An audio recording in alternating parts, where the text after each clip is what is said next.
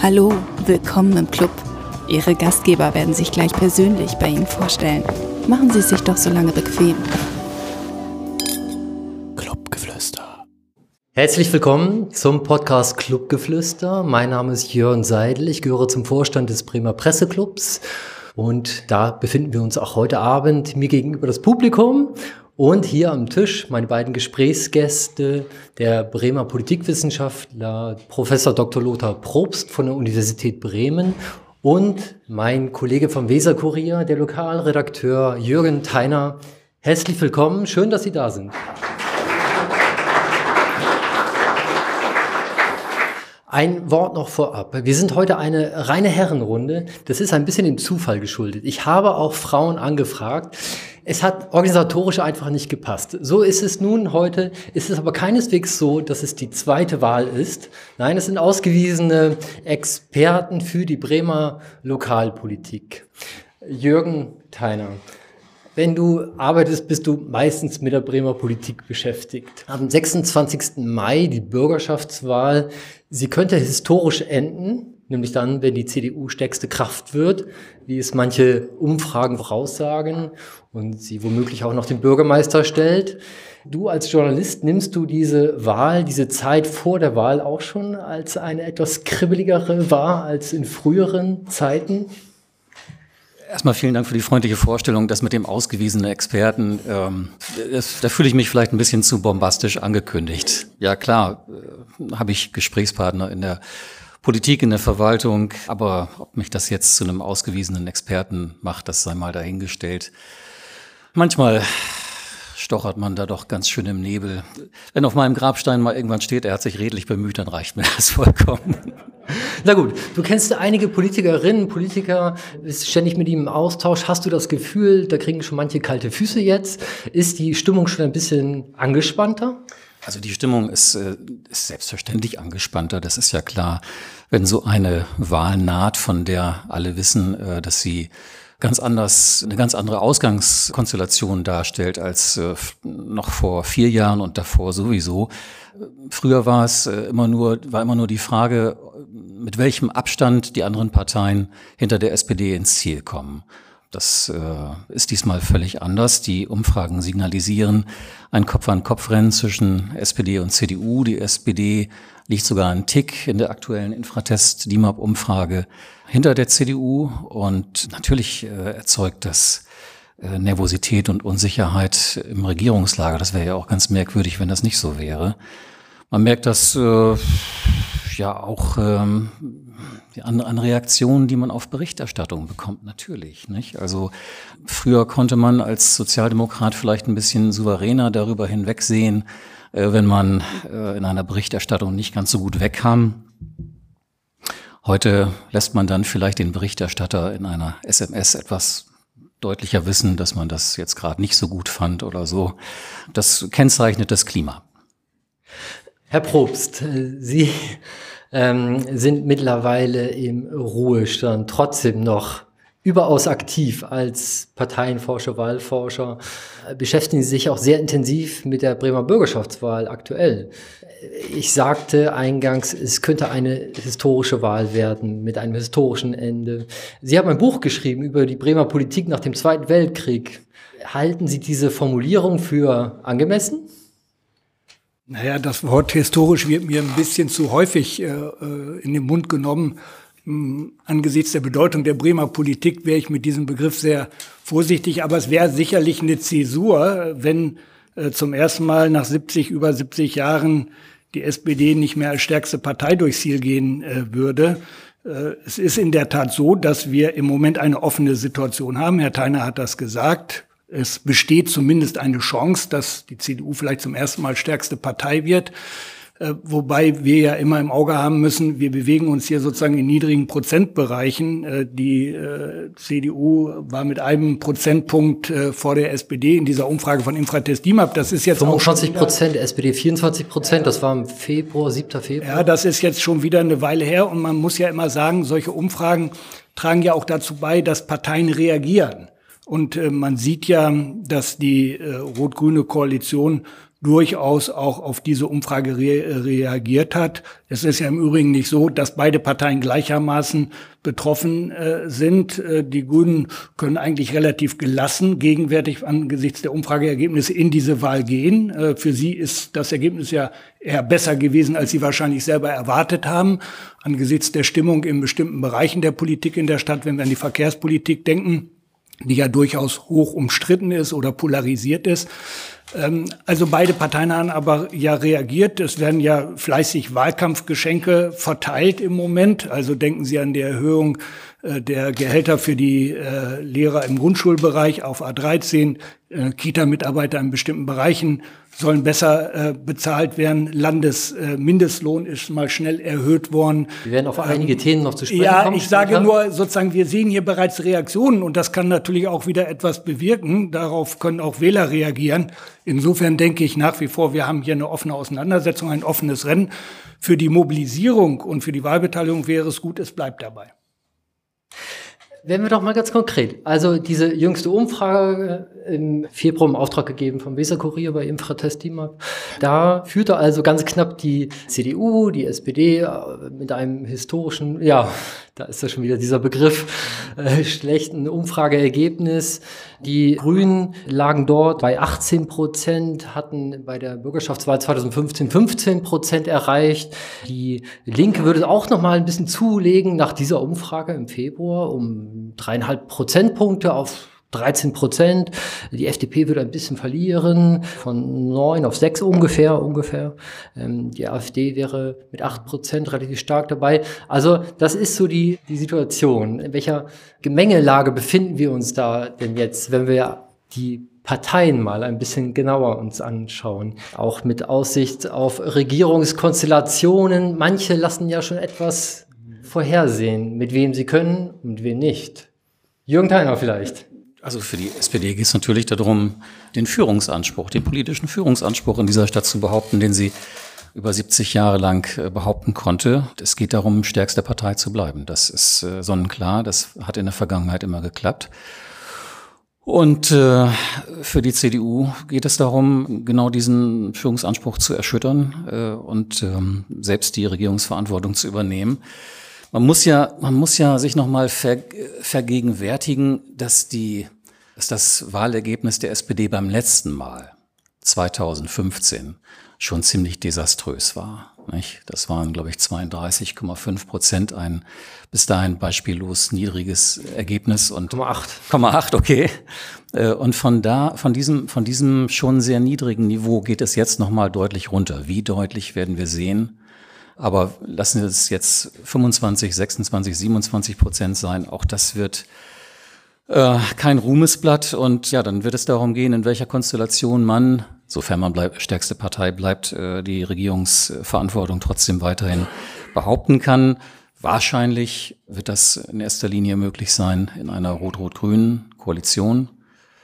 Ich denke, dass äh, viele äh, Akteure in der SPD ähm, diesen Kurs verfolgen gegenwärtig und ja, das wäre sozusagen die eine Konstellation. Dann gäbe es selbstverständlich Jamaika, äh, obwohl das auch rechnerisch schwierig ist, wenn man die Zahlen zugrunde legt aus der Infratest IMAP-Umfrage. 49 Prozent wären das, wenn man äh, die Stimmenanteile von äh, CDU, FDP und Grünen addiert. Gut, das würde sitzemäßig dann knapp reichen, weil es ja, ja ein paar Stimmen unter den Tisch fallen für die sonstigen. Aber das wäre auch eine wackelige Angelegenheit, selbstrechnerisch. Die dritte Koalitionsmöglichkeit ist äh, die Ampel, gegen die einiges sprechen. Und es gibt selbstverständlich die große Koalition, die aber für die SPD sicherlich nur vorstellbar ist, äh, wenn sie das Rathaus dabei behaupten kann. Herr Probst, was bemerken Sie bei den Parteien? Mit welcher Ausgangssituation gehen die in den Wahlkampf jetzt? Naja, wir haben ja eine ganz andere Situation als 2015. Damals haben die Umfragen ganz klar signalisiert, Rot-Grün hat wieder eine Mehrheit. Das hatte auch eine stark demobilisierende Wirkung. Wir haben das unter anderem, das ist nicht der einzige Grund, an der geringen Wahlbeteiligung äh, gesehen. Die anderen Parteien äh, war aber klar, können keine Regierung gegen Rot-Grün bilden. Außerdem, wenn wir noch äh, an 2015 jetzt zurückdenken, damals war die AfD noch unter anderer Führung. Die AfD hatte noch nicht die Rolle im Parteiensystem, die sie heute spielt. Sie hat sich noch damals noch nicht so weit nach rechts entwickelt wie jetzt. Äh, die Flüchtlingsbewegung äh, dann in der zweiten Hälfte des 2015er Jahre gab es noch nicht. Es gab noch keinen amerikanischen Präsidenten Trump. Also wir hatten eine ganz andere Konstellation. Wir haben seitdem eine sehr viel politisiertere Situation in der Bundesrepublik insgesamt, wieder mehr politische Diskussion. Wir haben eine junge Generation, die heute auf die Straße geht und für Klimaschutz kämpft. Wir haben ähm, eine rot-grüne Regierung, die sozusagen auch einen gewissermaßen gewissen erschöpften Eindruck macht. Das gilt insbesondere für die SPD. Die SPD hat ihre starke Bindungs- und Integrationsfähigkeit, die sie ja über viele Jahrzehnte in diesem Land hatte, was diesem Land auch zum Teil, muss man sagen, gut getan hat, hat sie verloren. Äh, sie ist sozusagen schrittweise immer weiter äh, abgerutscht auf äh, in der letzten Umfrage nur noch diese 24 oder 23 Prozent. Und ähm, das bedeutet natürlich, wir haben eine Umfrage, die signalisiert, dass es, wie gesagt, dieses Kopf-an-Kopf-Rennen gibt. Rot-Grün hat viele Konflikte in der laufenden äh, Legislaturperiode miteinander ausgetragen in einer ganzen Reihe von Fragen Verkehrspolitik, äh, Mindestlohn, äh, Kelloggs Gelände. Äh, wir hatten die Auseinandersetzung um das Personalvertretungsgesetz. Äh, also da gab es sehr viel auch äh, Konfliktstoff innerhalb der Koalition. Und keine der beiden Parteien hat sich bei dieser Wahl äh, dafür ausgesprochen, mit der anderen auf jeden Fall zu koalieren. Das war 2015 anders. Also insofern haben wir erstmal eine andere Ausgangssituation. Wir haben auch andere Themen, die im Wahlkampf eine Rolle spielen. Bildung natürlich ganz zentral, Verkehrspolitik, Stadtentwicklungspolitik, Digitalisierung, das haben alle Parteien in ihrem Programm. Und äh, in diesen Fragen wird man auch sehen, äh, was elektrisiert Wähler und welche Partei gibt ja die überzeugendsten äh, Antworten. Ich würde aber an einer Stelle, wenn ich darauf zurückkommen darf, Herrn äh, Theiner widersprechen. Ich glaube, dass im Grunde äh, die SPD trotz allem relativ gelassen in diese Auseinandersetzung geht, weil selbst wenn die CDU ein, zwei Prozentpunkte mehr bekommen sollte, äh, wird es keine Koalition gegen die SPD geben. Äh, die ähm, SPD spekuliert, wenn es nicht reicht für Rot-Grün, das wäre vielleicht eine Präferenz, äh, da weiterzumachen, wo man in den letzten drei Legislaturperioden zusammengearbeitet hat. Trotz aller Konflikte holt man die Linken dazu. Und die CDU hat kein Modell für eine andere Koalition. Jamaika ist ja nur sozusagen ein Hoffnungsschimmer. Aber wie soll Jamaika äh, zustande kommen? Man greift den rot-grünen Senat an, will die Grünen aber in eine Jamaika-Koalition holen. Es gäbe doch nur sozusagen die Chance auf einen klaren Lagerwahlkampf den der Weserkurier meines Erachtens eher herbeigeredet hat, als dass er wirklich vorhanden ist. Ein Lagerwahlkampf wäre, wenn es eine klare Konstellation gäbe, CDU, FDP, Grüne, wollen eine Koalition gegen Rot-Rot. Das wäre eine Lagerkonstellation, ja. Das gibt es aber nicht, weil die Grünen sozusagen den Teufel tun werden, so eine Aussage zu treffen für eine Jamaika-Koalition. Sie halten sich bedeckt, sie lassen das offen. Die SPD sagt auch, äh, sie legt sich nicht fest auf eine Koalition. Die einzigen, die sich für eine Jamaika-Koalition offen aussprechen, sind CDU und FDP. Aber sozusagen das, das Verhalt im leeren Raum, dieser Ruf. Und äh, deshalb äh, glaube ich, dass wir, wie gesagt, äh, bei allem äh, Wunschdenken, der dahinter steht, dass es so einen Lagerwahlkampf gibt, letzten Endes äh, Koalition, eine Koalition sehen werden, die heißt äh, Rot-Rot-Grün oder Rot-Grün-Rot äh, von den äh, Kräfteverhältnissen her. Und ähm, insofern äh, wird sich in Bremen äh, letzten Endes dann politisch doch nichts Substanzielles ändern. Es wäre schon etwas Besonderes, der Rot-Rot-Grün hier in Bremen zum ersten Mal. Jürgen Theiner, Sie willst direkt darauf eingehen. Ja, ich äh, wollte nur sagen, auch ich halte die rot-rot-grüne Konstellation für die wahrscheinlichste, aber eben nicht für die einzig denkbare. Äh, Sie haben völlig recht, dass die Grünen sich äh, noch nicht positioniert haben und sie werden in der Tat einen Teufel tun, das vor dem 26. Mai zu machen.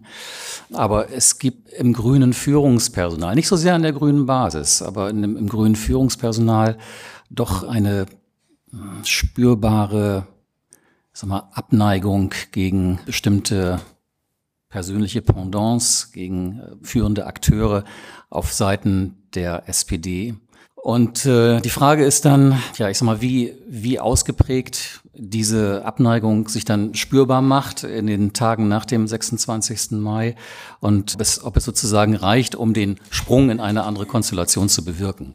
Ich selber glaube das äh, eigentlich nicht und die grüne Basis äh, tickt, glaube ich, tatsächlich auch eher Rot-Rot-Grün. Aber es wäre, glaube ich, fahrlässig, diese andere Konstellation, diese Alternativkonstellation Jamaika jetzt schon auszuschließen. Ja, Herr Theiner, vielleicht noch eine Bemerkung dazu, weil, wie gesagt, wir reden ja über Modelle und Spekulationen. Äh, Koalitionen kommen dann zustande, wenn Personen miteinander können. Das ist eine wichtige Voraussetzung. Aber es geht auch um programmatische Schnittmengen oder mhm. wo können sozusagen Parteien zueinander kommen, die ideologisch oder programmatisch ähnliche Positionen haben. Also in der, der Politikwissenschaft haben wir da bestimmte Koalitionstheorien aus der Erfahrung heraus. Und wenn Sie sich zum Beispiel die Verkehrspolitik angucken, das, was die CDU und die FDP in der Verkehrspolitik haben, ist diametral entgegengesetzt gegenüber dem, was die Grünen haben. Wie soll das zueinander finden? Das kann ich mir beim besten Willen, bei aller Kompromissfähigkeit nicht so ohne weiteres vorstellen. Anderes Thema OTB, ja, sozusagen, da hat die, haben die Grünen schon mit der SPD genug Schwierigkeiten. Die CDU äh, will aber auch den Schwerlasthafen ausbauen. Auch da sind die Grünen sozusagen äh, dagegen. Also ich sehe einfach nicht, äh, selbst bei äh, wenn auch bei den Grünen sozusagen es durchaus eine gewisse Distanzierung von der SPD gibt.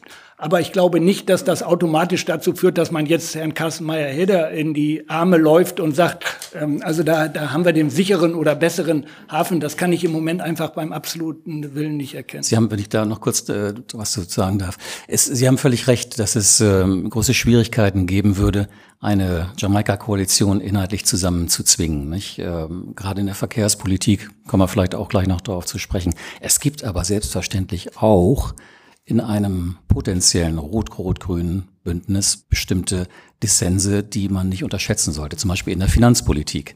Nicht? Also da, äh, wenn, wenn ich mir anschaue, dass Herr Rupp eine, einen Haushalt zusammen mit einem wie auch immer gearteten Nachfolger von Frau Linnert machen soll, dann ähm, sehe ich da erhebliche Schwierigkeiten.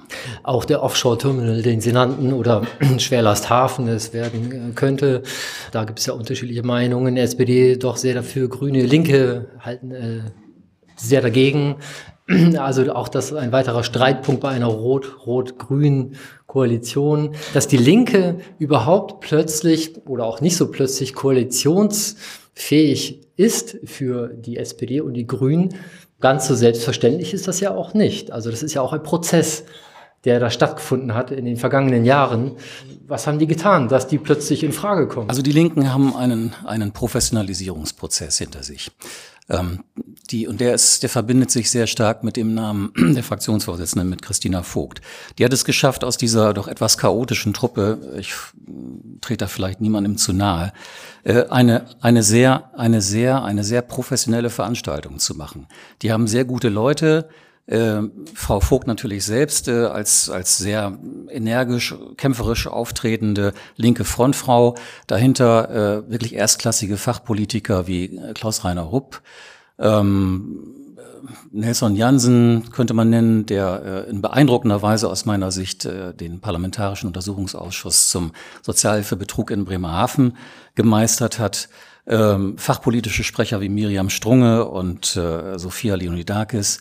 Also das ist einfach eine wirklich exzellente professionelle Truppe äh, und das wird denen auch von anderen Leuten äh, in anderen politischen Lagern neidlos bescheinigt. Ähm, die äh, liefern gute Arbeit ab dort und insofern sind die äh, ein seriöser potenzieller Koalitionspartner für SPD und Grüne. Das ist gar keine Frage. Kein Widerspruch von Herrn Probst. Nein, keinen grundsätzlichen Widerspruch. Äh, ich meine, die SPD äh, hat sich ja eher jetzt im Wahlkampf ein Stück auf die Linke zubewegt. Die Linke fordert seit langem eine Anhebung des äh, Landesmindestlohns. Die SPD hat das jetzt vollzogen, also war die treibende Kraft. Ähm, äh, es gibt andere Fragen, Sozialstaatsfragen, wo sich SPD und, und, Linke wahrscheinlich sogar näher liegen als die Grünen. Äh, die Grünen haben andere Schwerpunkte in äh, ihrer Politik, vor allen Dingen äh, in Bezug auf Ökologie. Sie haben ja auch eine neue Spitzenkandidatin, die diesen Schwerpunkt vertritt, der eher auch der Entwicklung äh, in der Bundespolitik äh, etwas entgegenkommt. Also ich sehe auch, dass die Linke sich durchaus sehr professionell verhält, äh, professionelle Arbeit in der Bürgerschaft macht, auch als Oppositionspartei, auch hin und wieder sogar mit der CDU zusammengearbeitet hat, wo es geboten schien gegenüber der rot-grünen Koalition. Die haben eine sehr gut aufgestellte äh, Mannschaft oder ein sehr gut aufgestelltes Team dort in der Bürgerschaft. Und Christina Vogt hat systematisch darauf hingearbeitet, die Partei regierungsfähig zu machen. Äh, man muss allerdings auf der anderen Seite dazu sagen, das ist nicht vollkommen unumstritten äh, innerhalb der Partei. Es gab auch bei der Listenaufstellung durchaus eine Kampfkandidatur um Platz zwei von einem Kandidaten, der explizit gegen die äh, Koalition ist oder dass die Linke in die Koalition eintritt, der nur knapp verloren hat, äh, diesen Platz. Er ist dann weiter äh, nach hinten gerutscht äh, auf der Liste. Aber äh, das zeigt natürlich, dass die Linke auch keine homogene Partei in dieser Frage ist. Sie würde sicherlich für SPD und vor allen Dingen für die Grünen ein schwieriger äh, Koalitionspartner sein. Also da sind neue Konflikte, wenn es denn dazu kommt, wovon ich ausgehe, vorgezeichnet, nicht nur in Bezug auf die Finanzpolitik, auch in einer Reihe von anderen Fragen, ähm, wird das sicherlich ein äh, Krisenbündnis sein. Genug der Linken. Die SPD. Herr Probst nannte dieses Stichwort Ermüdung äh, in der Koalition mit den Grünen. Beobachtest du das auch so, Jürgen Theiner? Ermüdung, ja, ähm, klar. Also man hat das Gefühl, dass sich ähm, SPD und Grüne in einer ganzen Reihe von Punkten aneinander abgearbeitet haben, auch Personen sich aneinander abgearbeitet haben und dass man sich, äh, naja, jetzt doch vielleicht eher so ein bisschen ins Ziel schleppt äh, bis zum äh, 26. Mai. Man merkt es auch daran, dass sich äh, Grüne und SPD so ein bisschen verhakeln in der äh, Arbeit des Senats. Äh, Im Vorfeld von Senatssitzungen werden in letzter Zeit doch häufig Themen von der Tagesordnung abgesetzt, die man eigentlich sozusagen abhaken wollte. Da werden dann plötzlich Bedenken geltend gemacht, Themen werden zurückgestellt. Das, das Klima ist ein bisschen rauer geworden, so nach meiner Wahrnehmung. Und ja, Ermüdung ist vielleicht tatsächlich der richtige Begriff. Gibt es da ein paar große Themen, die dir sofort einfallen, wenn du daran denkst, da hat man sich zu sehr gerieben und da ist man sich nicht mehr ganz so sehr freundlich. Ich nenne jetzt nur mal ein, ein, ein Ding als Beispiel. Das war im Dezember vergangenen Jahres. Äh, da äh, kam ähm, der Wirtschaftssenator äh, der aus Bremerhaven, aus Bremerhaven stammt, um die Ecke mit einer Erweiterung des Klimahauses. Martin Güntner, SPD. Martin Güntner, SPD. Ähm, ein Projekt, das er sich dann natürlich in Bremerhaven auf die Fahnen schreiben möchte. Und ähm, ich sag mal, Erweiterung Klimahaus wäre ja normalerweise auch ein grünes Thema, nicht? Also da kann eigentlich normalerweise kein Spitzengrüner ernsthaft etwas dagegen haben. Trotzdem wurde das erstmal angehalten. Es wurde dann gesagt, Moment, das ist äh, mit der Finanzierung müssen wir erstmal schauen und so. Ich denke, das wäre vielleicht unter normalen Umständen und mit einer größeren zeitlichen Distanz zu einer Wahl so nicht passiert. Nur mal so, das, das illustriert, glaube ich, das Klima so ein bisschen. Mhm. Schauen wir mal auf die FDP. Wie hat die eigentlich so performt, wie man so heutzutage sagt, in den vergangenen Jahren, in dieser Legislaturperiode? In den Umfragen steht sie plötzlich ein bisschen schlechter da. Die ist nur knapp über dem Eichstrich, nicht? Sechs Prozent. Das ist äh, in der, innerhalb der Fehlermarge von drei Prozentpunkten. Und äh, der, dieses Ziel von zehn Prozent oder von Zweistelligkeit überhaupt, äh, was da ausgegeben wurde, ist äh, Meilen, da sind die Meilen weit von entfernt momentan. Konnten sie sich einfach nicht so profilieren als Oppositionspartei? Naja, ich denke, äh, dieser Steiner-Effekt, der hat sich äh, ein bisschen abgenutzt über die Jahre. Nicht? 2000, Lenke Steiner, die Spitzenkandidatin. Lenke Steiner, die Spitzenkandidatin. Die neue Generation Bremen, nicht, als die äh, 2015 plakatiert wurde, ähm, die ist, ähm, ja, die hat natürlich ein bisschen an Strahlkraft äh, eingebüßt, so äh, im parlamentarischen Alltag. Und ähm, das, was an stabilem Grundniveau für die FDP da ist, also für die FDP als hanseatische Honoratiorenpartei, sag ich mal, das ist nicht mehr als vielleicht drei Prozent. dass der Rest war Steiner-Effekt und wenn dieser Steiner-Effekt äh, zurückgeht, dann ja, schwimmt man wieder knapp oberhalb der 5-Prozent-Marke. Bei der äh, Linken bist du äh, rein aus der Rolle des Beobachters geradezu ins Schwärmen gekommen, hast gesagt, die machen eine ordentliche Oppositions. ich wollte nicht zu euphorisch klingen. Und äh, bei der FDP ähm, ja, fehlt mir jetzt noch diese Euphorie. Also ähm, äh, als äh, starke Oppositionspartei ist sie dir nicht so in Erscheinung getreten. Nee. Herr Probst. Also, also wenn ich, wenn ich dieses, diese einsilbige Antwort noch ein bisschen auffüllen darf. Äh, also ähm, was äh, Frau Steiner äh, in der Bürgerschaft manchmal bietet, das ist doch, ich sag mal, relativ vordergründig, oft auch äh, etwas arg polemisch und in meinen Augen nicht besonders substanzhaltig. Kindergarten. Gut, sagen Sie es mit Ihren Worten. Das ähm, Kindergarten, der Zoo ne? Publikum. Ähm, und dahinter äh, kommt dann kommt dann nicht so schrecklich viel. Äh, gut, es gibt äh, es gibt noch äh, Magnus Bulert äh, und äh, Hauke Hills aus Bremerhaven, die ich sag mal ein bisschen die Kernearbeit leisten äh, im Hintergrund. Äh, aber ansonsten ist nicht viel gekommen, außer, die, außer der Profilierung als Autofahrerpartei. Nicht? Da gab es im vergangenen Herbst äh, mehrere Vorstöße der FDP in der Bürgerschaft. Man wollte zwei Stunden äh, gebührenfreies Parken äh, ermöglichen, also Autos rein in die Innenstadt ähm, vielleicht noch mit einer Sonderspur für die SUVs aus Oberneuland, ich weiß nicht. Ähm, also das ist, das ist so das, was die FDP da zu bieten hatte. Und äh, ja, das, äh, das verfängt vielleicht nicht sonderlich.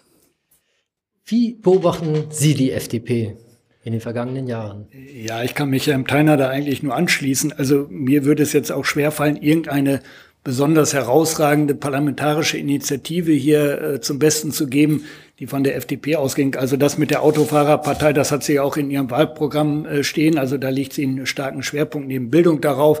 Noten wieder einführen, sitzen bleiben wieder einführen und ähnliches mehr. Also der Leistungsgedanke soll im Vordergrund wieder stehen in der Bildung. Über all das kann man ja auch diskutieren und streiten. Aber das Profil ist von daher doch sehr eng, würde ich sagen. Und ähm, äh, die ganze Fraktionsarbeit war immer auf Frau Steiner zugeschnitten, so wie der Wahlkampf auch im, beim letzten Mal auf sie zugeschnitten war und dieses Mal auch wieder wieder auf sie zugeschnitten ist. Und äh, da, wo es um bestimmte Sachfragen geht und Auseinandersetzungen, da liefert sie nicht. Das muss man leider äh, Gottes so deutlich sagen. Sie tritt zwar sehr nass forsch häufig auf und äh, hinterlässt dadurch auch einen gewissen Aha-Effekt und Eindruck, aber die Substanz ist doch relativ äh, dünn. Und man darf natürlich bei allem auch immer nicht vergessen, äh, wir haben zwar hier eine Bürgerschaftswahl, eine Landtagswahl, aber wir bewegen uns ja nicht allein unter einer Glocke, sondern äh, die Parteien sind natürlich häufig auch ein bisschen darauf angewiesen, wie ist die Performance für ihre Partei im Bund. Äh, wir sehen das bei der SPD. Sie ist ja auch sozusagen, sie kriegt von daher im Moment wenig Rückendeckung. Alle hoffen ja, dass Bremen eher sozusagen der Ausreißer nach oben ist. Wir sehen es bei den Grünen. Die Grünen waren noch bei der letzten Umfrage, die äh, es gab, eher gefallen, weiter gefallen, sind jetzt wieder hochgekommen. Also das Hoch, was insgesamt auch bundesweit die Grünen erfasst hat, äh, wirkt sich auch nach Bremen aus. Und bei der FDP ist es so, seit den gescheiterten Jamaika-Sondierungsgesprächen, äh, als sie gekniffen hat, als es darum ging zu springen, ist das Vertrauen auch nicht gerade größer geworden, dass das eine Partei ist, der man trauen sollte, vernünftige Arbeit in der Regierung zu machen. Also insofern haben wir hier vielfältige Einflüsse. Aber wie gesagt, mir Persönlich fällt jetzt auch nichts ein, was die FDP besonders stark ausgezeichnet hätte in der vergangenen Legislaturperiode. Von daher denke ich auch, dass sie mit diesen sechs Prozent wahrscheinlich sehr gut bedient ist. Harte Worte. Wir sprechen jetzt noch über die CDU. Bei der CDU hat es äh, einiges Gerangel gegeben, personell in den vergangenen Jahren, kann man sagen. Also im Hintergrund, was ja die Suche nach einem Spitzenkandidaten und äh, sicherlich auch bei der Aufstellung der Liste, der Wahlliste. Thomas Röwekamp ist als äh, starker Oppositionsführer äh, relativ weit zurückgerutscht in der Wahlliste. Es gab andere mögliche Kandidaten, die im Gespräch waren. Jens Eckhoff immer mal wieder als möglicher Spitzenkandidat für die Wahl. Und ohne dass wir jetzt schon über Carsten Meyer-Heder reden, wie äh, trat die CDU in der jüngsten Vergangenheit auf? Naja, das Problem der CDU ist ja, dass sie eigentlich seit langem einen Konflikt mit sich herumschleppt zwischen verschiedenen Flügeln. Das haben wir schon 2011 gesehen, als äh, sie sozusagen äh, hinter den Grünen noch als äh, zweite Kraft zurückgefallen ist, also zur dritten Kraft wurde. 2015 hat sie sich ein bisschen nach oben gerobbt, aber sie ist in gewisser Weise auch im Inneren äh, paralysiert durch diesen Streit verschiedener Flügel. Der eine der Röwekamp-Flügel, der Eckhoff-Flügel. Und man muss natürlich sagen, sie haben zwar sich redlich bemüht, als stärkste Oppositionspartei auch äh, hier und da den Finger in die Wunde der ähm, Regierungsparteien, also des rot-grünen Senats zu legen, aber es ist ihnen eigentlich nie gelungen, eine wirkliche Gegenstimmung oder Aufbruchstimmung in diesen vier Jahren äh, zu erreichen. Und äh, in, gewisser Weise muss man auch sagen, dass die CDU äh, auf der Stelle äh, tritt. Äh, wenn man jetzt die Umfrage sieht, die letzte von 22 auf 24 Prozent in einer Stadt, die, wo der rot-grüne Senat, ich sag mal, so viel Angriffsfläche bietet, so schlecht bewertet wird von der, äh, von der Mehrheit der Bevölkerung, also eine schlechte Noten kriegt, der, der regierende Senatspräsident und Bürgermeister äh, die schlechtesten Noten kriegt von allen Ministerpräsidenten. Also eine Oppositionspartei, die in der Situation nicht in der Lage ist, äh, wirklich mal äh, äh aus den Töpfen zu kommen und äh, Profil zu gewinnen, äh, da muss man sagen, das ist äh, auch kein äh, gibt kein gutes Bild ab nach außen. Ja? Also das ist nicht gerade Ausweis von Stärke. Äh, dass äh, man klammert sich jetzt nur daran, dass man möglicherweise um ein oder zwei Prozentpunkte vor der SPD liegt, aber viel mehr ist da nicht bei rausgekommen. Das ist eigentlich zu wenig, muss man sagen. Sie haben völlig recht, wenn ich das nur kurz ergänzen darf. Äh, die die vier Prozent, also 26 waren es ja in der Umfrage, nicht? Ähm, meine ich. Äh, und dann, dann, dann, dann hätte, dann hätte man, dann hätte man tatsächlich nur 3, noch was gut gemacht gegenüber ähm, dem letzten Mal. Also 25. Das ist, nicht? Das ist, 25 das ist ja, ja, ja. Äh, also der, wenn man das vergleicht mit dem Ziel, das Herr Mayer Heder ausgegeben hat, nicht? Er hat mal gesagt, 30 plus 30 X. plus X. Er hat sogar mal 35, 35. plus X gesagt. Also dazwischen liegen ja Lichtjahre. Ne? Hat denn aus deiner Sicht, Jürgen Theiner, die CDU ähm, nicht extrem geglänzt in der Oppositionsarbeit, Oppositionsarbeit oder hat sie diese gute Oppositionsarbeit, die sie womöglich doch getan hat, einfach schlecht verkauft? Also ähm, ich äh, stimme da äh, völlig mit dem überein, was, was schon gesagt wurde. Die CDU paralysiert sich äh, in, oder hat sich in den vergangenen Jahren immer wieder selbst im Wege gestanden. Wobei man ja sagen muss, dass die, ähm, dass es keine inhaltlichen Differenzen sind in erster Linie, nicht? Die so den Eckhoff-Flügel und den Röwekamp-Flügel voneinander trennen. Da gibt es einfach persönliche Rivalitäten, die über die Jahre gewachsen sind ähm, und äh, die hindern äh, die CDU tatsächlich daran, sich äh, vielleicht in der Stärke zu entfalten, die in dieser Stadt möglich wäre. Also man, man sieht es ja auch daran, im Grunde haben diese beiden Flügel ja jetzt einen Burgfrieden geschlossen und haben gesagt, wir lassen es einen machen, der von außen kommt, ein Quereinsteiger. Ja, also wobei, sie, schieben, ja? sie schieben den ja auch ein, ein bisschen vor und gehen dabei kein Risiko ein, muss man ganz klar sagen. Sonst wäre es zu einer Kampfkandidatur gekommen, sehr wahrscheinlich um die Spitzenkandidatur. Das hätte wieder Scherben zerschlagen innerhalb der Partei.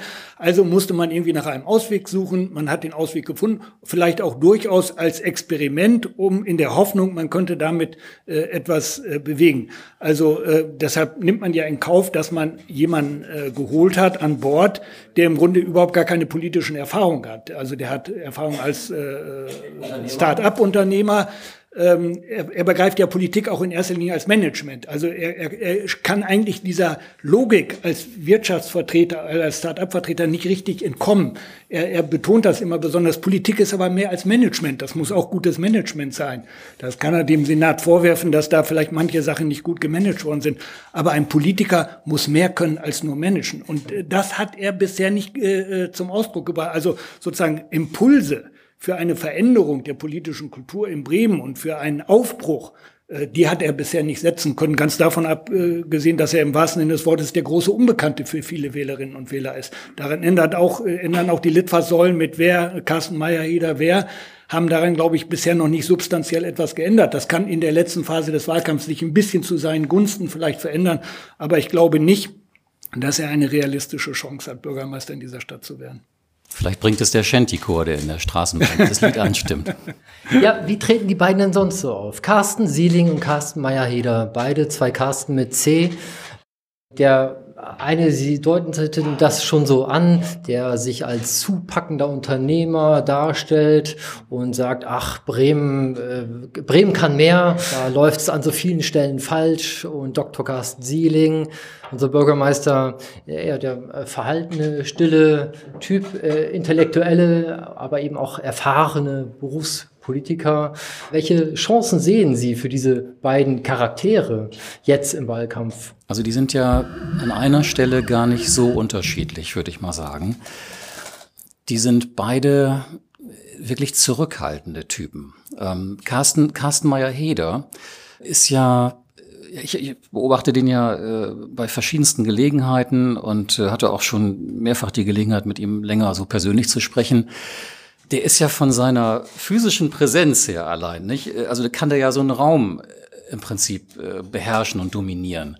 Aber wenn der reinkommt, äh, bei einer Veranstaltung der Handelskammer zum Beispiel, hm, habe ich ihn mal gesehen, als Robert Habeck sprach, ich weiß nicht, vielleicht der eine oder andere von Ihnen ist auch da gewesen, dann kommt der da nicht rein und dominiert den Raum, sondern der drückt sich da an der Wand lang, spricht mit ein paar Leuten, die er aus der CDU-Zentrale am Wahl mitgebracht hat und äh, geht dann irgendwann wieder. Also das ist, das ist gar nicht der große Strahlemann, der, den man vielleicht annehmen würde, wenn man hört, okay, der hat ein 1000-Mann-Unternehmen in der Überseestadt aus dem Boden gestampft und ist ein großer, erfolgreicher Unternehmer der ist, äh, der ist, der ist anders als man denkt. Und Carsten Sieling ist ja auch ein eher zurückhaltender Mensch, der äh, nicht irgendwie einen Raum plötzlich dominiert, wo er reinkommt.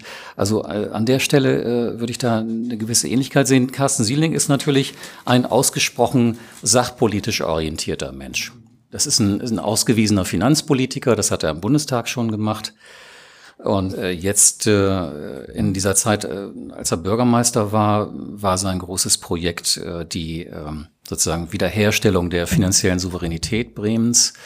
Das äh, ist ihm ja auch gelungen und mit diesem, äh, mit diesem Projekt äh, eine Perspektive für den Schuldenabbau. Eine Perspektive für den, für den Schuldenabbau. Das heißt, der Schuldenabbau äh, ist, das ist ja nur eine sehr langfristige Perspektive, aber die Schuldenbremse überhaupt einhalten zu können, den, den Konsolidierungspfad einhalten zu können mit jährlich 125 Millionen Euro äh, Defizitabbau, äh, dass das, dass das gelingen würde, das hatte, das hätte Anfang dieses Jahrzehnts äh, niemand geglaubt und äh, er hat es jetzt erfolgreich zu Ende gebracht. Das ist das politische Kapital, das er einzubringen gedenkt in den Bürgerschaftswahlkampf. Das wird das Thema Nummer eins. Ist auch Carolo, Caroline Lennart natürlich anzurechnen, den Senatoren. Ja, aber ich will mal eins sagen. Ähm, also ich äh, habe an mehreren Runden teilgenommen äh, in der Zeit, wo der Bund-Länder-Finanzausgleich neu ausgehandelt äh, wurde, äh, 2016, 17 und ähm, äh, da gab es Unterrichtungen im Rathaus für einen kleinen Kreis von Journalisten, die sich für dieses Thema überhaupt interessierten. Ist ja ein dröges Thema, sag ich mal. Ähm, und da konnte man wirklich merken, dass der mindestens so gut im Film ist äh, als Finanzpolitiker wie die zuständige Fachsenatorin. Aber er brauchte sie, um seine eigene Fraktion im Zaum zu halten, die gerne mehr Geld ausgegeben hätte. Also ich glaube, äh, ohne Caroline Linnert wäre manches Projekt gefördert worden, äh, was die SPD gerne das realisiert hätte. Also insofern bedurfte es des Zusammenspiels zwischen beiden. Aber sie haben Absolut. das beide hingekriegt, Absolut. gebe ich ihm vollkommen recht. Sicher, sicher. Äh, vielleicht noch ein Wort zu Carsten Meyer-Heder. Ähm, Unbedingt, da frage ich mich, äh, setzt die, äh, hat die CDU sich auch selbst ein bisschen getäuscht? Hat sie da vielleicht eher den stärker auftretenden Typ gesucht, den sie jetzt nicht bekommt? Ja, das weiß ich nicht. Das ist ja immer sozusagen so ein, ein Versprechen auf die Zukunft, von dem man nicht weiß, ob es sich äh, erfüllt oder nicht, wenn man jemanden an Bord holt, der nicht selber aus der Politik kommt. Ich glaube, es gab ja durchaus das Kalkül, dass er eher den Antipolitiker verkörpert. Also jemand, der der untypische Politiker ist, hemdsärmlich, ein bisschen jovial, der hat auch eine gebrochene Biografie. Das ist ja auch das, was äh, sein, seine Agentur sozusagen besonders herausstellen will. Er ist in sozialen Netzwerken unterwegs. Also ich glaube, wenn man sich jetzt äh, nur die neuen sozialen äh, Medien anschaut, ist er sicherlich derjenige, der viel aktiver ist dort und viel präsenter ist. Ähm, ich glaube aber, dass in einer äh, Stadt wie Bremen oder in einem Land wie Bremen die neuen sozialen Medien den Wahlkampf nicht entscheiden werden. Das mag in anderen Ländern äh, anders sein oder bei anderen Wahlen, aber äh, hier sozusagen entscheiden andere Faktoren. Und ähm, ich glaube, wie gesagt, es ist ihm nicht gelungen, diese Aufbruchstimmung zu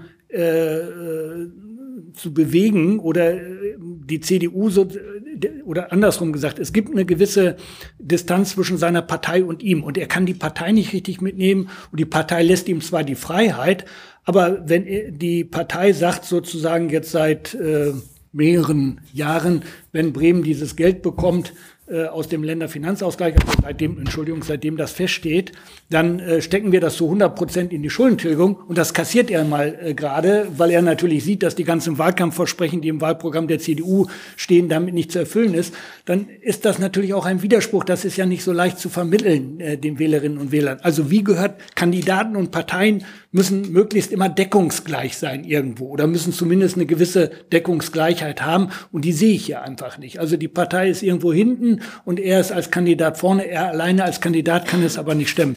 Aber Entschuldigung, ja. wenn ich da mal kurz einhaken darf, aber die Abkoppelung des Kandidaten von der Partei ist doch gerade das Kalkül, äh, auch, auch der CDU übrigens, nicht? Weil die CDU natürlich äh, ein Loserladen ist hier in, in Bremen. Die haben über 70 Jahre, die haben über 70 Jahre nichts beschickt.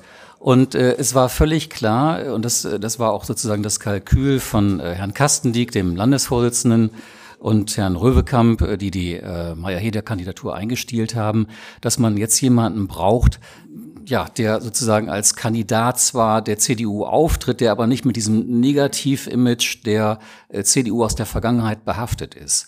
Also insofern äh, ist das, ist das durchaus clever. Das liegt das, das Nölle-Modell, ja, wenn wir so wollen. Das haben man ja schon mal probiert. Damals war es ein bisschen erfolgreicher. Aber äh, trotzdem, die Partei und der Kandidat müssen irgendwo zusammenbleiben. Und da sehe ich im Moment nicht so richtig, wie das in dieser Kampagne äh, tatsächlich äh, läuft. Und ähm, ihm, ihm fehlt vielleicht auch sozusagen doch das Gespür für bestimmte politische Themen. Also wenn man ihn dann erlebt auf Wahlkampfveranstaltungen, wenn es in die Sachpolitik geht, da ist äh, Carsten Sieling sehr viel besser aufgestellt, wie Sie zu Recht sagen. Er ist fachkompetent. Aber das war auch nicht anders zu erwarten. Ja, das war nicht anders zu erwarten. Der hat natürlich den Vorsprung, der ist seit äh, langem auf verschiedenen Bühnen in der Politik tätig. Äh, dass dass äh, da ein Unterschied äh, zu erkennen ist, ist klar. Äh, ich habe aber den Eindruck, dass Carsten Sieling ähm, dem ja ein bisschen sozusagen das Landesvater-Image abgeht, wenn man ihn mit Scherf und äh, Börnsen vergleicht. Die hatten beide ein Charisma, was ein bisschen über die eigene Partei hinausgeht. Carsten Sieling ist mehr der Mann der Partei. Da ist es umgekehrt wie bei Carsten Meyer-Sieling. Der, der Carsten... Herrlich. wie bei Carsten Meyer-Hiller. Also der, der, der klebt so eng an der Partei, Carsten Sieling klebt so eng an der Partei, äh, die, der müsste sich ein bisschen mehr Beinfreiheit verschaffen und müsste auch sozusagen so eine Ausstrahlung haben in andere politische Lager hinein. Äh, das, was eigentlich ein, äh, so ein Landesvater ausmacht, äh, nicht im klassischen Sinne, ein Landesvater kann auch modern daherkommen. Also der muss nicht sozusagen traditionell nur sein. Und äh, bei Carsten Meyer-Heder ist es, wie gesagt, umgekehrt. Da ist die Kluft zwischen ihm und der Partei. Also insofern haben beide ein gewisses ähm, äh, Stigma oder einen gewissen Nachteil, den sie in diesem Wahlkampf mitbringen. In der vorgehaltenen Hand wird in der SPD ja auch gesagt, naja, es ist ähm, eigentlich doch eine eher äh, eine schwache Type, mit dem wir da in den Wahlkampf ziehen, mit Carsten Sieling, also rein von der Darstellungsweise, würde von Charakter. von der SPD sagen. Das glaube ich nicht, habe ich auch so aus der SPD nicht gehört. Es Aber gab vielleicht durchaus von Zweifel. Es gab durchaus, ja, es gab durchaus Zweifel. Ich meine, für ihn steht ja auch viel auf dem Spiel. Er ist ja noch nie gewählt worden hier als äh, Senatspräsident und Bürgermeister. Er, das erste Mal tritt er an. Das in einer schwierigen Situation. Ich habe schon die bundespolitische Situation der Partei angesprochen. Die äh, Umfrageergebnisse sind nicht positiv. Vieles ist schiefgelaufen, auch in der Legislaturperiode. In der Bildung kommt dieses Land nicht richtig voran. Äh, Bekämpfung der Armut, eigentlich ein Urthema der SPD, da läuft es auch nicht äh, so richtig. Also da ändern sich die Verhältnisse jedenfalls nicht in dem gewünschten Maße. Aber ich habe den Eindruck, jetzt auf der Zielgeraden hat er doch, gewinnt er ein bisschen am Profil. Also in der Auseinandersetzung, auch in der direkten Auseinandersetzung mit Carsten Meyer-Heder, äh, kann er eigentlich ganz gut punkten. Ich meine, wenn ich an diese Veranstaltung bei der Konrad-Adenauer-Stiftung äh, denke, das war ja feindliches Terrain im Grunde für ihn. Da kommen viele Leute hin, die doch eher CDU-nahe sind. Da hat er sich gut geschlagen, also inhaltlich sehr gut geschlagen. Und deshalb würde ich äh, ihn auch an der Stelle nicht zu früh abschreiben. Und ich, ich natürlich Natürlich bin ich kein Hellseher, ich weiß auch nicht, wie es ausgeht, aber ich könnte mir sogar vorstellen, dass das sozusagen jetzt im, in der Endphase des Wahlkampfes für die SPD auch noch mal ein bisschen Bewegung nach oben bringt. Bildung, Bau, Verkehr, Wirtschaft, Soziales, Arbeit, Sicherheit. Was schätzen Sie, welches sind so die bestimmenden Themenbereiche oder auch ganz konkreten Themen, die diesen Wahlkampf, der ja eigentlich erst gerade anläuft, äh, bestimmen werden? Bildung ganz sicherlich, das, was du eben eingangs sagtest, ähm, das ist ein, äh, ein, ein, eine Riesenbaustelle. Ähm, es gibt ja einen, ähm, einen großen Nachholbedarf an, an Schulbau, also allein die Hardware jetzt nicht. Das ist da, ich sag mal, da ist eine Dreiviertel Milliarde Euro äh, die da im Raum steht, die bewegt werden muss. Ähm, Frau Bogedan äh, muss neue Lehrer gewinnen. Äh, auch das, auch die wachsen nicht auf den Bäumen. Das ist ein, äh, ist ein, ist ein dauerhaftes Problem. Das Ressort ist in meinen Augen nicht sonderlich gut aufgestellt, um diese Aufgaben zu bewältigen. Ähm, aber das, das ist natürlich ein Thema, in das auch die Opposition äh, reinhauen wird, nicht? In der heißen äh, Wahlkampfphase, völlig klar. So, was hatten wir gesagt? Äh, Verkehrspolitik ist immer ein Thema. Ähm, da äh, ja, gibt es verschiedene Projekte, die ähm, naja, sich über die Jahre hingezogen haben und nicht besonders gut laufen. Also die A281, die müsste längst existieren.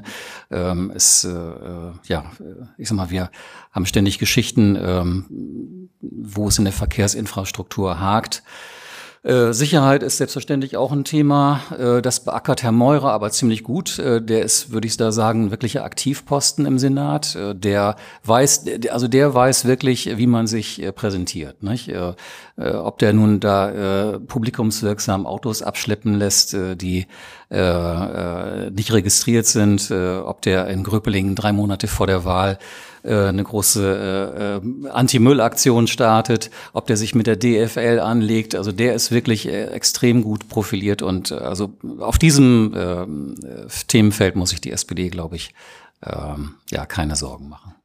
Welche großen Themen oder Themenbereiche sehen Sie noch, Herr Probst? Naja, Bauen, Mieten sind natürlich ein Problem, also gehört auch zur Stadtgesellschaft. Bezahlbarer äh, Wohnraum. Bezahlbarer Wohnraum ist ja etwas, was die Linke auch seit langem sehr stark äh, in den Fokus äh, gerückt hat, wo die SPD aber auch nachgezogen hat. Also da geht es natürlich dann immer um die Konzepte. Also man hat das gesehen jetzt bei der Auseinandersetzung vor zwei oder gestern, wann es war, bei dem Forum, wo es um Wohnungsbaupolitik geht. Also was macht man? Bauen, bauen, bauen oder gezielt bauen, für wer, wer sucht überhaupt Wohnraum nach, Alleinerziehende und so weiter, dann äh, oder mehr äh, einzelstehende Häuser für Familien, äh, wo wird gebaut, auf welchen Flächen äh, wird in die Höhe gebaut, wird in die Fläche gebaut und so weiter. Also da haben natürlich die Parteien auch ihre äh, unterschiedlichen Konzepte, die sie anbieten. Ist aber auf jeden Fall ein Thema, was im Wahlkampf eine wichtige Rolle äh, spielt. Und Wirtschaft natürlich, Digitalisierung äh, ist, haben alle Parteien, wobei ich glaube, äh, wenn man genau hinschaut, verstehen Parteien natürlich häufig sehr, äh, ganz unterschiedliche Dinge unter diesem Begriff. Das ist ja so ein catchy Term jetzt geworden. Also alle reden von Digitalisierung.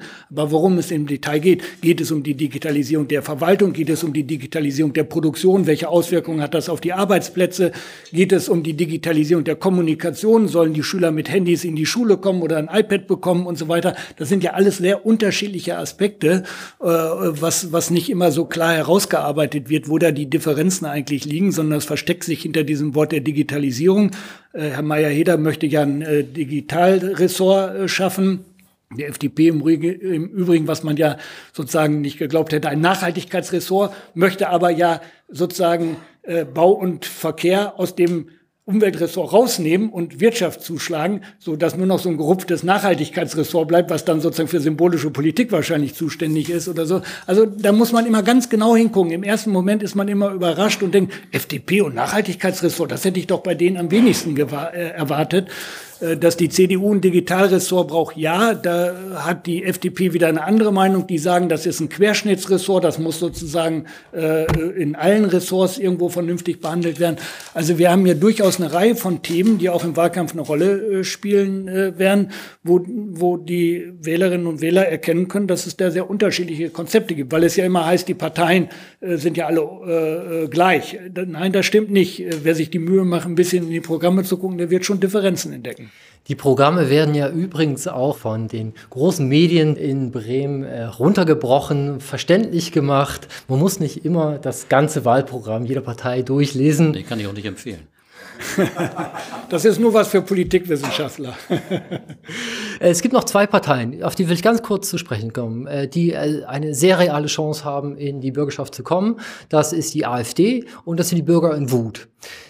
Die Bürger in Wut diesmal haben hier in Bremen, Stadt Bremen, einen äh, Spitzenkandidaten, der übrigens aus unserer Branche kommt, ein Journalist ist, Hinrich Lürsen, der momentan nicht mehr für sein Bremer Medium arbeitet, äh, Radio Bremen, äh, weil er hier als Spitzenkandidat auftritt. Wie real sind die Chancen, für ihn reinzukommen? Die sind äh, minimal.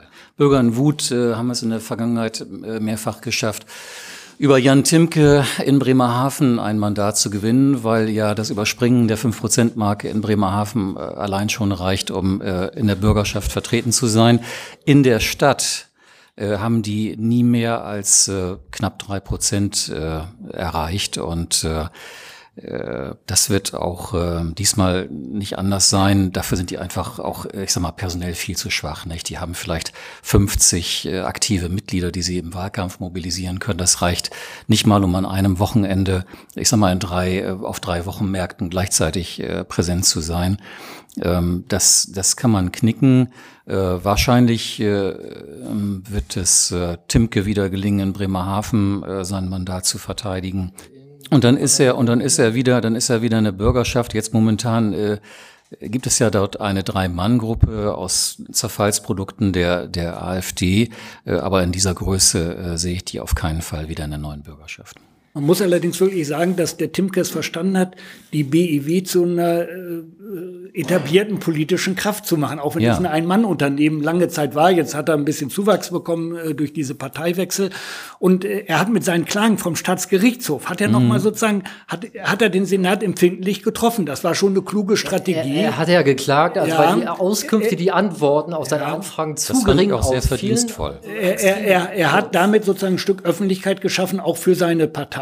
Und äh, die Bürger in Wut, äh, im Grunde haben, müsste die AfD ja sozusagen das Copy das Copyright hat eigentlich Bürger in Wut, weil AfD ist ja Bürger in Wut zum Teil, ja. Aber äh, ursprünglich 2007 aus der Schildpartei hervorgegangen, waren Bürger in Wut die ersten, die eigentlich diesen Begriff sozusagen so in die Welt gesetzt haben, den Wutbürger und ähm, die auch mit so einer rechtspopulistischen Programmatik und äh, Rhetorik äh, Politik gemacht haben. Und äh, Timke äh, verkauft nicht ungeschickt die BEW als Softwareausgabe der AfD. Also sozusagen, der grenzt sich auch nach rechts immer ab äh, und sagt gleichzeitig aber Kriminalstatistik und so weiter hin und her. Wir müssen brauchen mehr Polizei und äh, die Clan-Kriminalität und so weiter und so fort. Er legt den Finger ja auch in eine Wunde, die wo es durchaus berechtigt ist manchmal, also wo es auch Probleme gibt, äh, weil es nicht nur eine statistische Frage ist, sondern auch eine Frage der gefühlten Sicherheit der Bevölkerung.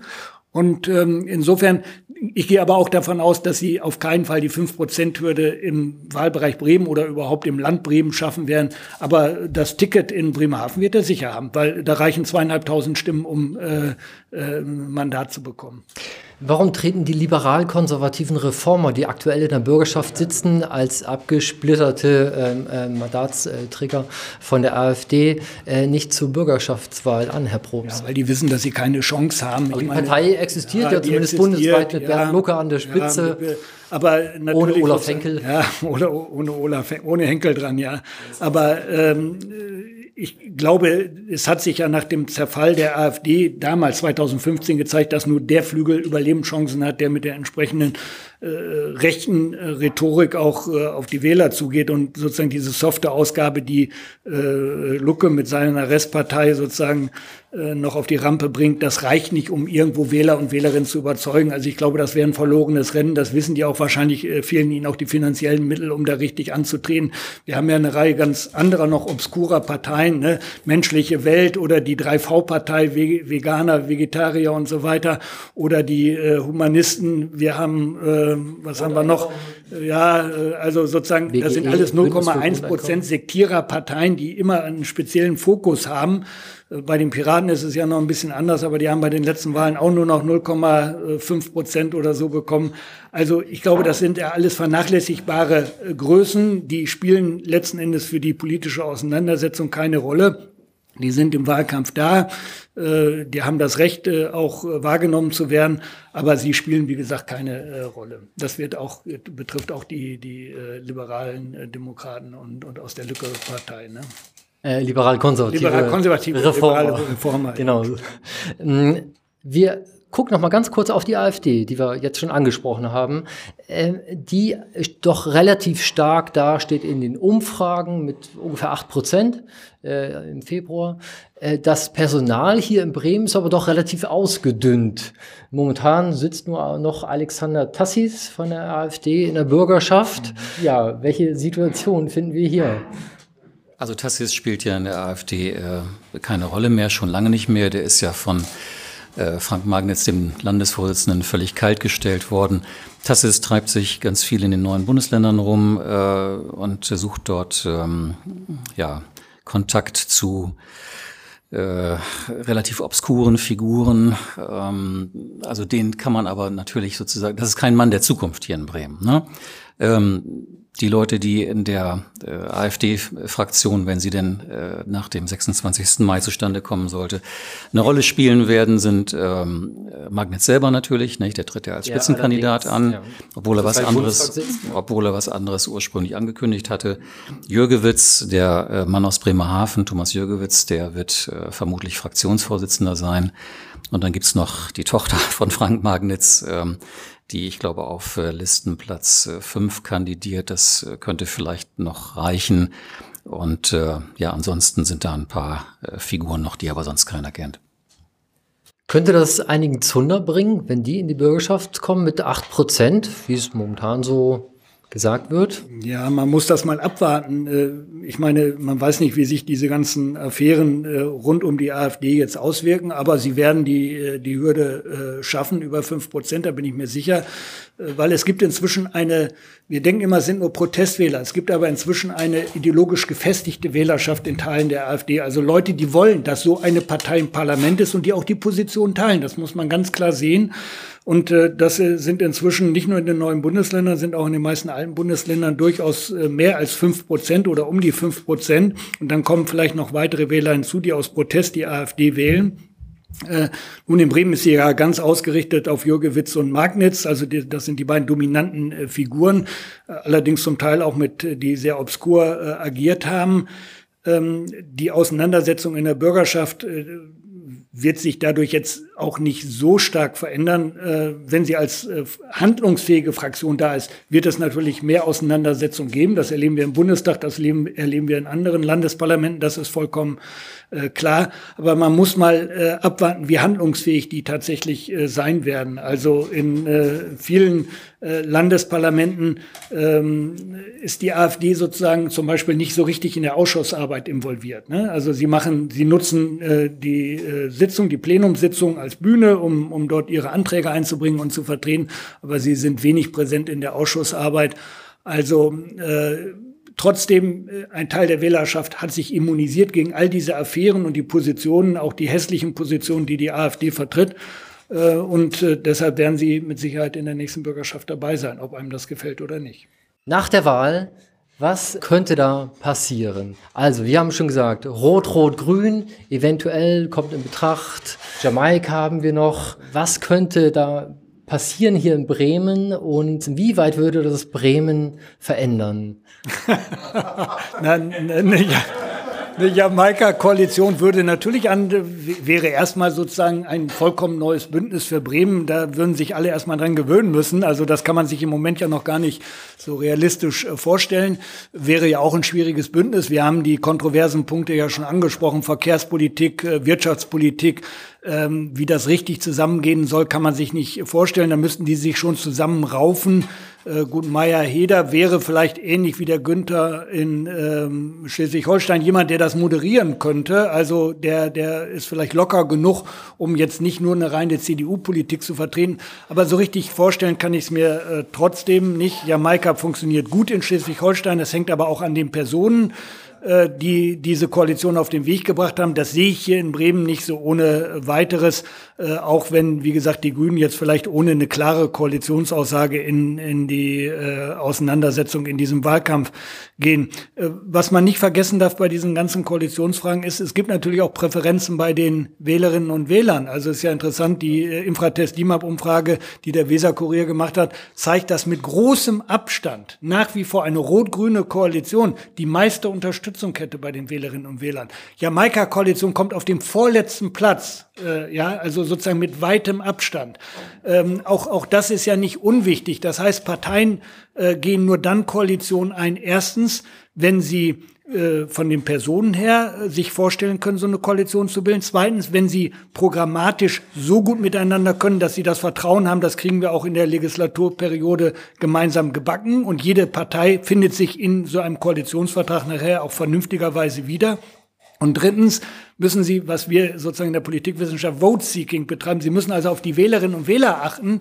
Und wenn Wählerinnen und Wähler äh, gegen so eine Konstellation sind, dann äh, wirkt sich das möglicherweise negativ bei der nächsten Wahl aus, weil die sagen, ach, die gehen jetzt sogar mit der CDU zusammen und so weiter. Äh, das ist also zumindest immer ein Risiko für Parteien, ja, wenn es solche neuen, zu solchen neuen Konstellationen kommt. Sie sind nicht unmöglich, aber sie sind meines Erachtens für Bremen nicht sehr wahrscheinlich. Ähm, also in der SPD gibt es halt unterschiedliche Präferenzen. Die einen möchten vielleicht Rot-Grün nur weitermachen, wird nicht reichen. Die anderen möchten Rot-Grün-Rot weitermachen und einige möchten vielleicht sogar nur Rot-Rot, die kenne ich auch. Ähm, das wird aber auch nicht reichen. Also von daher, wie gesagt, wird es eher in Richtung Rot-Grün-Rot gehen. Es gibt aber noch eine vierte Variante auch innerhalb der SPD, die ist vielleicht in dieser Frage am meisten gespalten. Nämlich es gibt auch welche, die durchaus sich eine große Koalition wieder vorstellen könnten. Ja, äh, Vorsicht, Vorsicht, gibt es doch, aber ich glaube nicht, dass das äh, eine große Resonanz finden würde in der Partei. Dazu tickt die Parteibasis so anders und auch die Personen, die jetzt das Sagen haben in der, der Partei, sind ganz klar anders äh, orientiert und aufgestellt. Aber ich sage nur, auch das gibt es. Also insofern ist das äh, für die SPD vielleicht die schwierigste Frage, wie sie nach dieser Wahl dann äh, ihre Koalition bilden will, wenn sie denn überhaupt in der Lage ist, die Partei zu sein, die das äh, machen kann. Große Koalition wäre aus meiner Sicht gar nicht so abwegig, weil ich nicht die riesigen äh, programmatischen Differenzen sehe zwischen SPD und CDU. Äh, Meyer-Heder ist ja nun kein ausgewiesener Konservativer, äh, der jetzt irgendwelche Forderungen erheben würde, die mit der SPD nicht zu machen wären.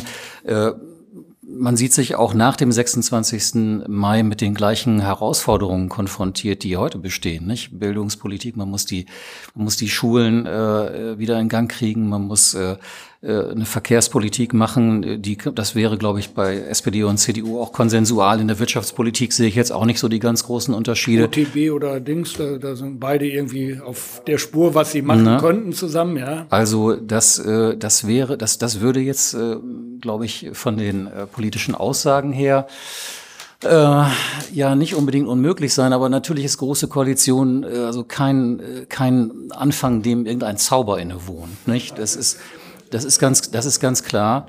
Ähm, bei einer großen Koalition gibt's immer beim Juniorpartner eine Erbitterung darüber, dass man es nicht, dass es nicht gereicht hat für die Regierungsführerschaft. Und äh, wenn die SPD äh, zweitstärkste Partei wird, wird sie sowieso nicht machen. Nein, das, das, ja das, das hatten wir eingangs ja auch schon gesagt. Genau, würde, ne? genau. Nein, die, nein, die SPD würde, wenn sie, wenn sie äh, zweitstärkste Kraft nur wird, würde sie auf jeden Fall versuchen, sich äh, am Rathaus festzukrallen, sag ich mal, in einer anderen Konstellation. Welche Köpfe werden rollen? Unter welchen Bedingungen, unter welchen, nach welchem Wahlergebnis? Also ich hoffe, dass die Köpfe dranbleiben bei, bei äh, denen, äh, von denen du da sprichst. Äh, na, natürlich müsste Platz geschaffen werden, nicht in einem äh, Senat. Also wenn man jetzt nicht die Ressorts äh, unendlich ausweiten äh, will und äh, da neue Geschäftsbereiche schaffen will oder Ressorts aufspalten will. Gut, natürlich, also wahrscheinlich werden nicht alle Ressortzuschnitte so gleich bleiben ähm, in einer neuen Regierungskonstellation. Das ist ja auch eher unüblich. Äh, aber gleichwohl, wenn ein neuer Partner reinkommt äh, mit, den, mit den Linken, äh, was ja die wahrscheinlichste Option ist, dann ja, müsste, dann müssten vielleicht Leute gehen, die nicht als die ganz großen Aktivposten äh, im gegenwärtigen Senat gelten. Und ja, soll ich da jetzt wirklich jemanden sagen? ja. Also sagen wir mal so, ich, ich glaube, das ist kein großes Geheimnis, ähm, dass in der SPD man sich vielleicht am ehesten von äh, der Gesundheits- und Wissenschaftssenatorin trennen könnte. Äh, Frau Quante-Brandt ähm, wenn man vielleicht äh, Inneres abgeben muss, aber das würde man wahrscheinlich ungern tun. Ähm, gut, äh, also Herr Meurer ist, wäre, wäre eigentlich gesetzt. Ähm, Herr äh, Güntner als, äh, als, als Bremerhaven-Senator ist auch gesetzt. Äh, den, den kann nur sozusagen Bremerhaven selbst äh, vom, vom Spielfeld nehmen. Ähm, das ist, es ist schwierig. Also ich finde ich finde das sehr spekulativ und das wird man wirklich von der Gewichtung äh, der Partner in einem künftigen Bündnis abhängig machen müssen. Was wird aus Carsten Sieling, wenn die SPD nicht stärkste Kraft wird?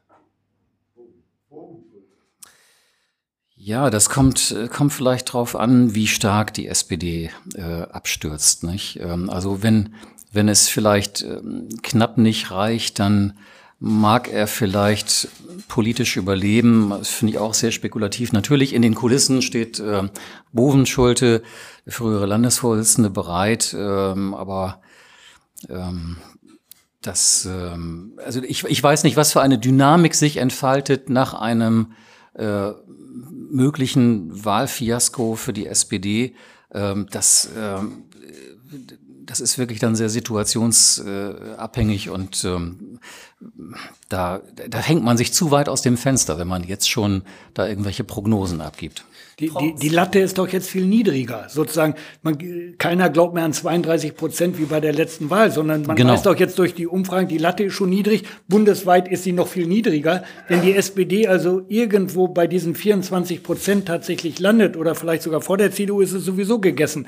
Aber selbst wenn sie geringfügig dahinter bleiben äh, würde, solange es Carsten Sieling gelingt, eine Koalition, eine regierungsfähige, äh, regierungsfähige Koalition herzustellen, bleibt er auch am Ruder. Warum sollten sie ihn dann aus dem Verkehr ziehen? Und dass Herr Bovenschulte nicht im letzten, in der letzten Bank der Bürgerschaft Platz ja, nehmen muss. Das da gibt es ja andere Positionen, die dann neu besetzt werden müssen, wo es auch äh, durchaus Unmut gibt an der einen oder anderen Personalie. Ne? Und Carsten Meyer-Hedern, die Person, die plötzlich auftaucht für diesen Wahlkampf, können Sie ihn sich vorstellen als Senator in einer großen Koalition mit der SPD unter der Führung von Carsten Sieling? Also als Senator kann ich mir den ehrlich gesagt nicht vorstellen. Da hat er, glaube ich, auch, da hätte er, glaube ich, auch kein Interesse dran. Äh, der möchte, der möchte einen, einen Senat führen, ähm, in der Art und Weise, wie er vielleicht auch äh, eine Firma geführt hat in der Vergangenheit. Und ähm, ich sag mal so, diese, diese, diese dröge Sacharbeit äh, in irgendwelchen Senatsressorts äh, kann ich mir, kann ich mir bei ihm irgendwie nicht vorstellen. Also ganz oder gar nicht. Das ist, glaube ich, die Losung, nach der Carsten jeder dann verfahren wird. Ja, da hat, hat ihn eigentlich schon mal jemand gefragt, ob er anschließend als Oppositionsführer in die Bürgerschaft geht? Also er hat, also er hat gesagt, er hat gesagt, dass er ein Bürgerschaftsmandat, äh, dass er das wahrnehmen würde. Ja, ja. Also, mhm. aber gut, ob das dann Bestand hätte, ob das dann Bestand Gute hätte, Frage. das wird man dann sehen. Wir lassen uns überraschen. Es gibt noch viele offene Fragen. Ganz herzlichen Dank bis hierhin. Ich verabschiede mich von unseren Hörern des Podcasts Clubgeflüster. Ganz herzlichen Dank für die Gesprächsgäste Professor Dr. Lothar Probst und Jürgen Theiner, Journalist vom Weser Kurier. Vielen Dank.